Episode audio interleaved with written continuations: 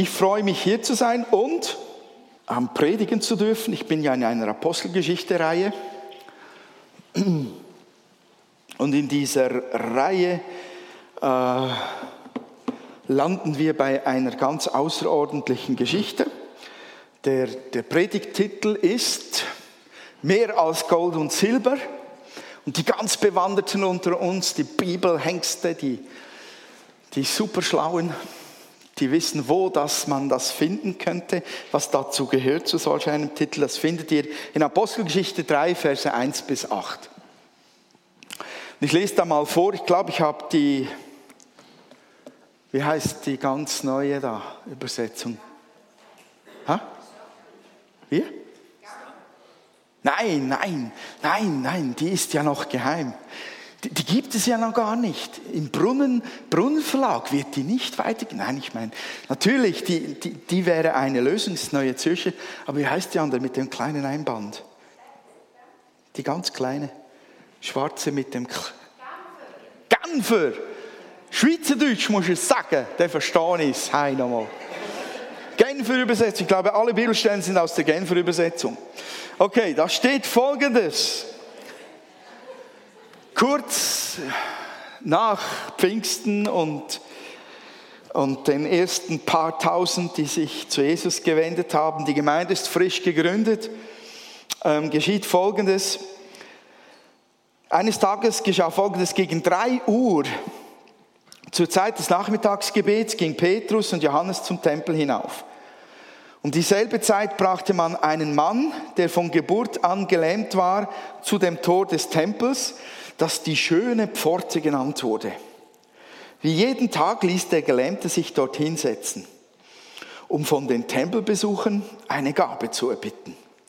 Als er nun Petrus und Johannes sah, die eben durch das Tor gehen wollten, bat er sie, ihm etwas zu geben. Die beiden blickten ihn aufmerksam an und Petrus sagte, sieh uns an. Der Mann sah erwartungsvoll zu ihnen auf. Er hoffte etwas von ihnen zu bekommen. Da sagte Petrus zu ihm, Silber habe ich nicht äh, und Gold habe ich nicht, ja, dann kannst du weitergehen.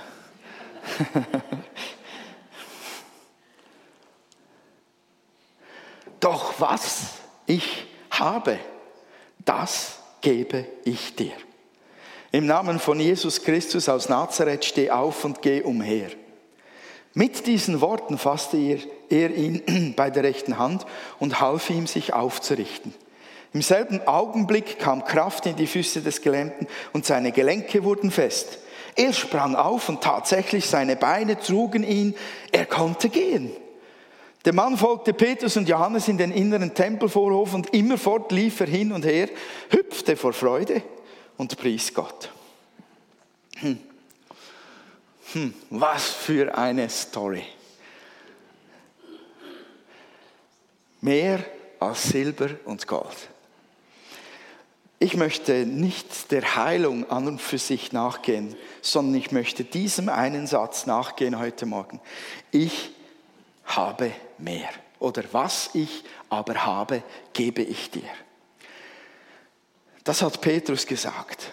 In einer Situation, in der wir was sagen würden, gäbe es keine Spitäler, keine Ibuprofen, keinen Notarzt, keine Ambulanz, kein Paraplegikerzentrum, kein Geld, keine Krankenkasse, um jemanden stationär zu behandeln. Was würden wir sagen, wenn wir kein Geld hätten, um Hunger zu stillen? Was würden wir tun? Also ich habe darüber nachgedacht und ich habe so festgestellt, ich würde wahrscheinlich sagen, innerlich zu Gott, Herr, ich habe ein paar schlotternde Knie und einen Hauch Glauben zusammen mit etwas persönlichkeitsbedingter Kühnheit und ein tief enttäuschtes Herz über viele nicht erhörte Gebete. Und den Namen von Jesus habe ich, von dem ich hoffe, er zündet im rechten Augenblick. So könnte es vielleicht 1,5 Sekunden lang in mir tönen. Ich weiß nicht, wie es bei dir wäre.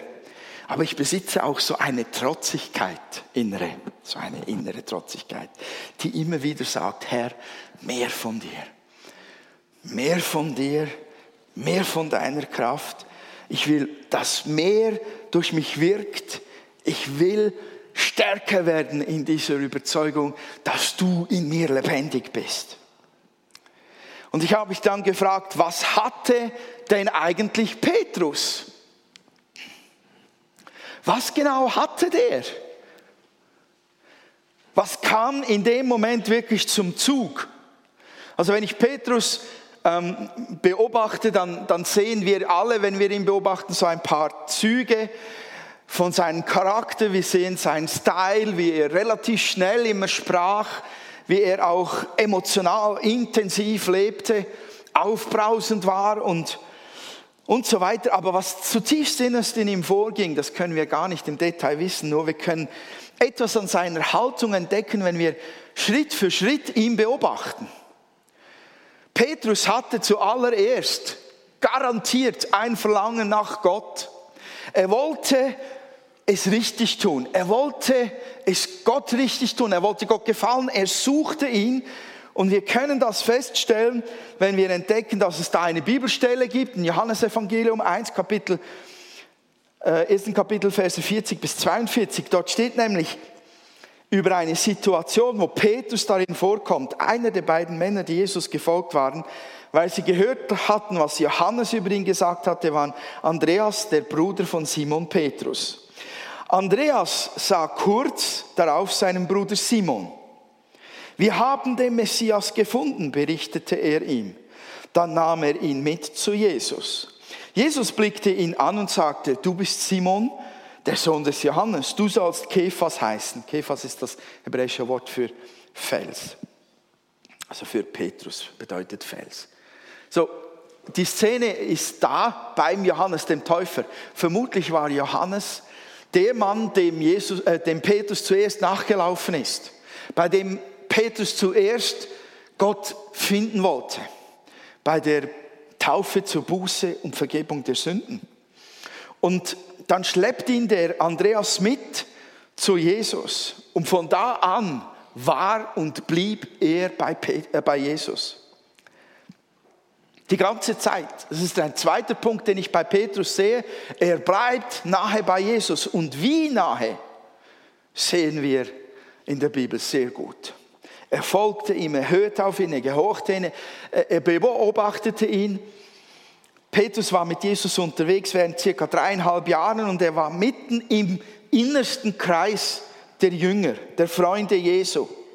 Immer in der allernächsten Nähe des Königs, der Könige, obwohl ihm das gar noch nicht so total bewusst war. Wir können nachlesen, zum Beispiel im Lukas-Evangelium, Kapitel 22, Vers 8. Dort schickt Jesus Petrus und Johannes in die Stadt, das Passamal vorzubereiten. Und in dem Moment, wo Jesus seinen intensivsten Gebetskampf kämpfte, waren Petrus, Jakobus und Johannes bei ihm und die anderen Jünger waren irgendwo ein Stück weiter weg. weg. Dort heißt es, ähm, Petrus, Jakobus, Johannes jedoch nahm er mit. Von Angst und Grauen gepackt, sagte er zu ihnen, meine Seele ist zu Tode betrübt, bleibt hier und wacht. Petrus war wirklich immer ganz nah bei Jesus.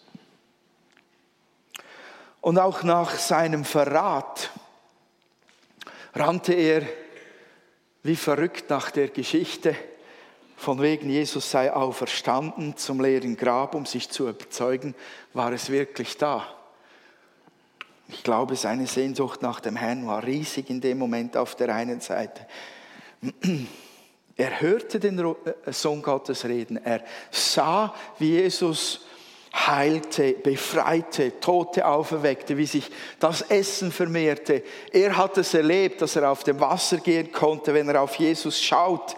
Er hörte die Gleichnisse vom Vater im Himmel, vom Reich äh, des Vaters und er erlebte sein eigenes Versagen. Halten wir das doch auch noch fest. Petrus brachte in diese Situation seine ganze Geschichte mit, inklusive dem Moment, wo Jesus ihm sagen musste, geh hinter mich, Satan.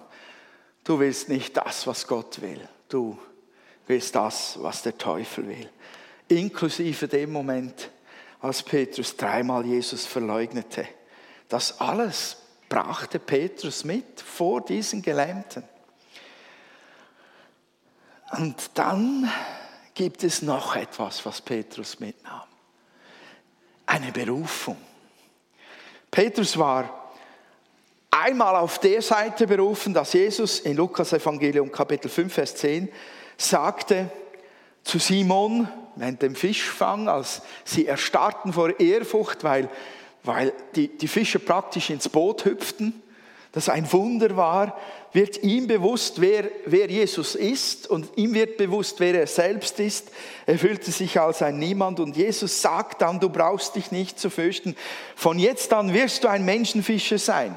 Jesus hat eine Berufung zu ihm ausgesprochen. Schon in dem Moment, als er sagte, du bist Kephas, du bist der Fels, du bist Petrus, sagt er etwas in die Zukunft hinein über seine Berufung. Petrus wird ein stabiler Fels für Jesus, für die Gemeinde Jesus sein in dieser Welt. Und dann erneuerte, Entschuldigung, ich habe es nicht eingeblendet, dann erneuerte Jesus diese Berufung nochmals. Und er verdeutlichte sie nochmals, als Petrus an einem seiner Tiefpunkte war. Jesus war auferstanden und aß mit ihnen gemeinsam und er fragte ihn, Simon, Sohn des Johannes, liebst du mich mehr als irgendein anderer hier? Petrus gab ihm zur Antwort, ja Herr, du weißt, dass ich dich lieb habe. Darauf sagte Jesus zu ihm, sorge für meine Lämmer. Johannes Evangelium Kapitel 21, Vers 15. Und Petrus hatte natürlich auch die Berufung, die jeder Mensch hat, nämlich ein Kind von Gott zu werden. Ein Nachfolger Jesu, ein Freund von Jesus, ein geretteter, erlöster Mensch. Das ist eine Berufung, die Gott in die ganze Welt hinaus ausgesprochen hat mit Jesus am Kreuz. Und dann hatte Petrus noch etwas. Ein weiteres Putzelteil bringt mich zum Pfingstfest in Apostelgeschichte Kapitel 2, Vers 1 bis 4. Und dort war er mitten unter ihnen, da heißt es, an diesem Tag waren sie alle wieder am selben Ort versammelt, alle inklusive Petrus. Plötzlich setzte vom Himmel her ein Rauschen ein, wie von einem gewaltigen Sturm. Das ganze Haus, in dem sie sich befanden, war von diesem Brausen erfüllt. Gleichzeitig sahen sie so etwas wie Flammenzungen, die sich verteilten und sich auf jeden einzelnen von ihnen niederließen, inklusive Petrus. Alle, inklusive Petrus, wurden mit dem Heiligen Geist erfüllt und sie begannen in fremden Sprachen zu reden. Jeder sprach so, wie der Geist es ihm eingab. Also habe ich diese Elemente einfach mal festgehalten. Vielleicht könnte man noch mehr zusammentragen. Das sind die entscheidenden für mich. Er hatte ein Verlangen nach Gott. Petrus lebte in der Gemeinschaft mit Gott. Er war berufen worden von Gott. Er wurde getauft im Heiligen Geist. Und er hatte natürlich deshalb auch Gott in sich. Kein Silber findet, da, findet ihr da. Kein Gold. Das hatte Petrus in sich. Und viele Erfahrungen von seiner eigenen Schwachheit.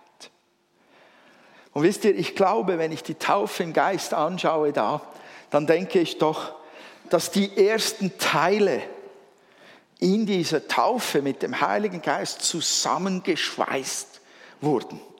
Oder dass sie erst so richtig zündeten in dieser Taufe mit dem Geist. Oder man könnte sagen, dass alles, was Petrus gesehen und gehört hatte, das wurde freigesetzt. Jesus in ihm wurde erst freigesetzt nach der Taufe im Heiligen Geist, weil wir einen komplett anderen Petrus sehen, vor der Taufe im Geist und nach der Taufe im Geist. Petrus war nicht einmal so stark und gewaltig im Glauben, als er Jesus mehrfach sah nach der Auferstehung, als er es erlebte, dass Jesus durch die verschlossenen Türen und Wände in den Raum kam und mit ihnen aß und trank. Er war dadurch nicht so stark, wirklich zu dienen, sondern er ging zurück zum Fischen. Petrus hatte viel erlebt, viel erfahren, viel gesehen, gute Lehre gehabt, gute Praxis gehabt und doch erst mit der Taufe im Geist zündete das alles so richtig und kam es zusammen und setzte eine Überzeugung in seinem Herz frei, verwurzelte ihn so massiv in der Überzeugung, dass das, was wir bei dem Namen sehen, dann dabei herauskam. Ja, der Geist ist, der das Ganze zum Zünden bringt, so wie die, die Zutaten zu einer fetten Sprengladung. Dynamit, Kabel, Zünder und dann kommt der Knopfdruck. Bam! Yeah! Petrus wirkte sehr, sehr verändert nach der Taufe im Geist. Und er ließ sich vom Geist leiten und sprach in Autorität, Vollmacht und Kühnheit. Er hatte mehr als Gold und Silber je sein oder bewirken könnten.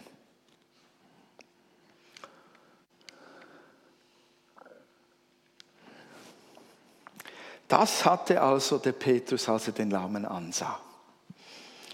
Petrus hatte keinen geheimen Zaubertrank, kein geistliches Red Bull, das ihm Flügel verleiht. Ich möchte das betonen, das ist wirklich knochentrocken. Die, diese Elemente, die Petrus hatte, seid euch dessen bewusst. Ich habe manchmal das Gefühl, wir, wir tun die Apostel und die, erste, die Gemeinde so irgendwie auf einen Sockel stellen und sagen, ja, die waren halt ganz anders die hatten halt was ganz anderes. Die waren halt was ganz Besonderes. Nonsens. Die arbeiteten und kochten mit denselben Zutaten wie wir.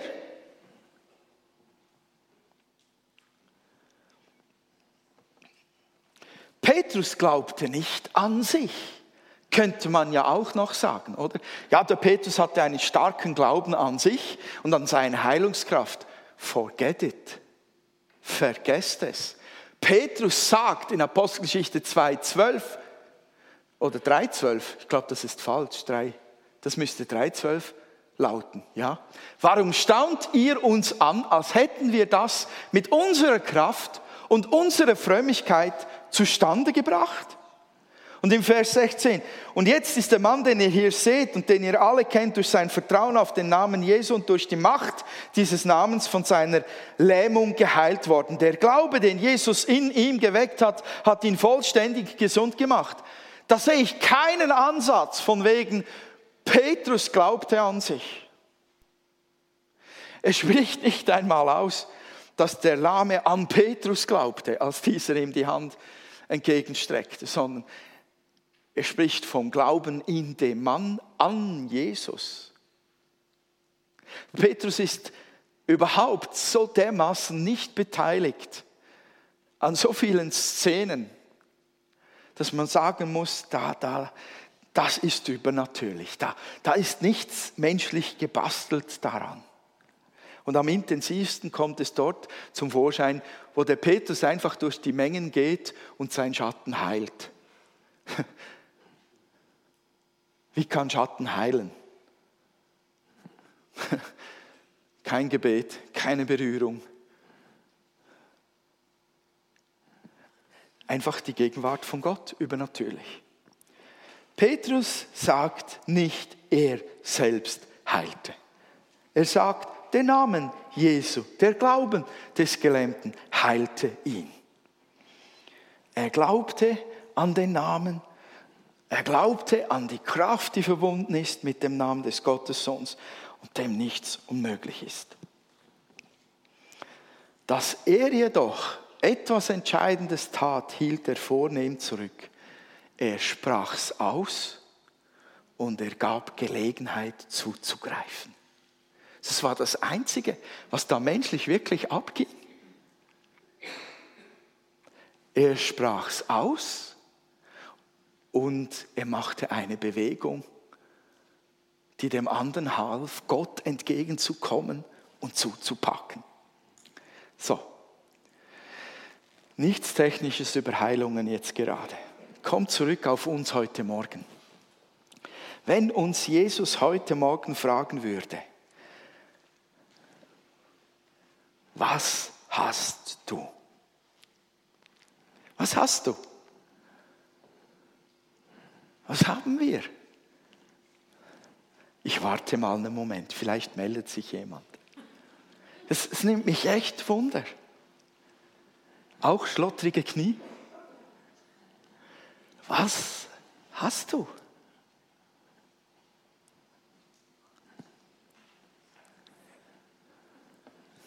Seid ihr noch da? Das Gemurmel kann ich nicht verstehen. Zum Beispiel der Geist in uns. Was, was ist mit dem Geist eingezogen in uns? Jesus? Wer ist Jesus?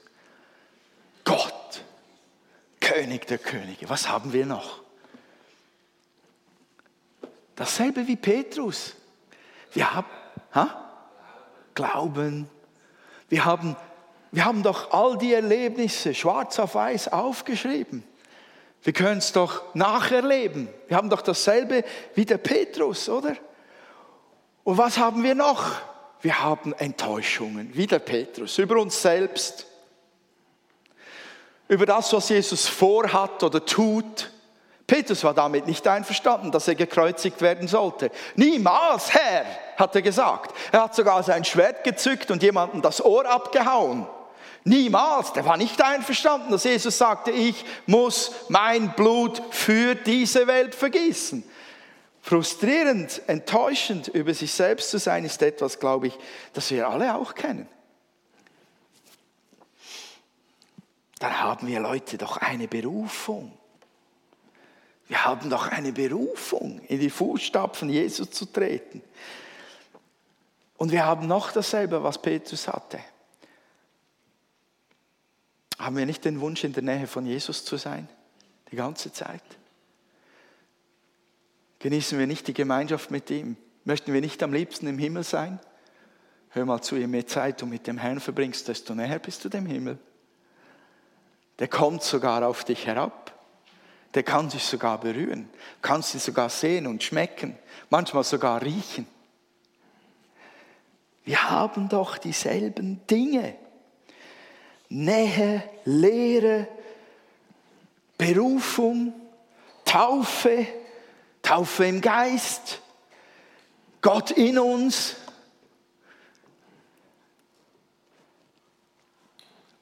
Vielleicht fehlt uns etwas anderes. Vielleicht glauben wir das nicht, dass wir das in uns haben. Vielleicht kämpfen wir damit. Ich möchte euch heute Morgen ermutigen, mit dem, dass wir dasselbe haben. Wir kochen mit demselben Material wie Petrus. Und in uns ist es auch möglich, eine Überzeugung verwurzeln zu lassen, eine Stärke in der Beziehung zum Herrn zu entwickeln, die es möglich macht, dass wir über das hinauswachsen, was wir menschlich zu bieten haben in entscheidenden Situationen. Gott will, dass wir durch die Gemeinschaft mit ihm im Glauben an Jesus stärker werden und uns bewusst werden, was wir haben. Denn das ist das Fazit. Wenn wir dieselben Voraussetzungen wie Petrus haben, dann kommt hinten dasselbe doch dabei heraus. Mehr als Gold und Silber haben wir nicht, aber wir haben etwas Besseres. Ich sehe, ihr seid nicht davon überzeugt ist mir nicht total wurscht, aber ich gehe doch noch ein Stückchen weiter trotz allem. Und wisst ihr, ich bin da mit einer schwierigen Szene eingestiegen in, diese, in, dieses, in dieses Wort, das mir wichtig ist heute Morgen. Das Beispiel der Heilung eines Lahmen ist wirklich ein extremes Beispiel von Herausforderung. Aber wir dürfen den Einsatz das Nutzen, all diese Dinge, die uns Gott gegeben hat, die Petrus in sich trug, die wir in uns haben, dürfen wir nicht nur auf extreme Situationen beschränken. Diese Dinge können wir doch im ganz normalen Alltag gebrauchen. Also wenn ich, wenn ich daran denke, was uns manchmal im Leben so trifft, dann brauchen wir diese Überzeugung. Wir, wir brauchen es, dass der Heilige Geist das freisetzt, was wir an Lehre, an Berufung empfangen haben. Das erzündet in mir, damit ich beten kann. Und Herr, unsere Finanznot, die gebe ich dir und ich breche in deinem Namen diesen Fluch, der über, über meinem Leben ist, mit den Schulden und ich erwarte, dass du Finanzen freisetzt. Zum Beispiel. Oder ich segne meine Teenies, ich segne meine Kinder. Sie sollen wachsen, blühen und gedeihen. Sie sollen deine Liebe erleben. Du kannst mehrere Arten von Gebeten beten. Wenn du in diesen Dingen verwurzelt und gestärkt bist, betest du auf jeden Fall anders. Heißt nicht, dass das Resultat komplett anders sein muss, aber weißt du, es ist schon da ein Zusammenhang mit dem, was ich ausspreche, dass es etwas auslöst. Mit dem, was ich tue, dass darauf eine Reaktion folgt. Da ist ein geheimnisvoller Zusammenhang. Oder schon nur einfach der Moment, Herr, ich möchte diesen Tag überstehen. Ich bin todmüde. Stärke mich mit Kraft in Jesu Namen. Ich setze diese Kraft Gottes frei über meinem Tag, über meinem Leben, über unsere Familie. Stärke mich. Danke für deinen Durchbruch. Es sind solche Gebete aus tief überzeugten Herzen, die lösen wirklich Mächtiges aus. Also diese Dinge, die Petrus hatte, die wir haben, die können wir für jeden ganz normalen Alltagsmoment noch so gut gebrauchen. Und wir müssen es uns bewusst machen, dass das in uns drin ist. Wir müssen es uns vertiefen lassen. Ich glaube, Gott will uns durch Petrus zeigen, was wir haben. Er will uns ermutigen, uns darin zu verwurzeln und uns das ganz bewusst zu machen an jedem Tag. Ich stehe nicht machtlos dem gegenüber.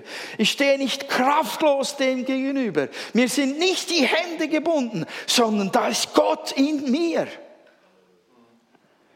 Ich setze das frei, indem ich bete und kämpfe und ausspreche und rühme und erhebe aus tiefstem Herzen die Größe meines Herrn. Wir sollen glauben, dass wir heute, fast 2000 Jahre später, mehr als Gold und Silber besitzen. Das ist nichts Schlechtes, Gold und Silber, überhaupt nicht. Aber es ist einfach ein Mehrwert da in der Kraft Jesu und dass es ein Segen ist, diese Dinge für unsere ganz normalen täglichen Herausforderungen zu gebrauchen. Davon bin ich überzeugt, dass Gott uns das klar machen möchte. Ich glaube, wenn wir, wir kämpfen ja jeden Tag, oder? Darum, dass, dass uns nicht das, das Leben lebt. Dass wir nicht einfach fortgerissen werden von all dem Zeugs, das kommt. Sei es der Zug, der zu spät kommt, damit komme ich zu spät zur Arbeit, sei es das Mittagessen, das verkocht ist und greislig schmeckt. Sei es meine geliebte Tochter, die erst um vier Uhr früh nach Hause kommt in einem Zustand, wo du nicht weißt, was ist mit dir los. Wir, wir brauchen doch diese innere Stärke. Wir brauchen doch das Wissen darum in unserem Alltag. Da ist mehr als Gold und Silber. Wir brauchen diese Ermutigung, diese Überzeugung. Dahin habe ich gezielt heute Morgen, dass ihr den Herrn sucht und ihn bittet, in seinem Geist diese Dinge euch bewusst zu machen, täglich einzusetzen, fest darin verwurzelt zu sein. Ich habe mehr als Gold und Silber. Ich habe Jesus Christus, den König der Könige, in mir. Und in dieser Haltung, dieser Stärke gehe ich durch meinen Alltag und nehme den in Besitz. Amen.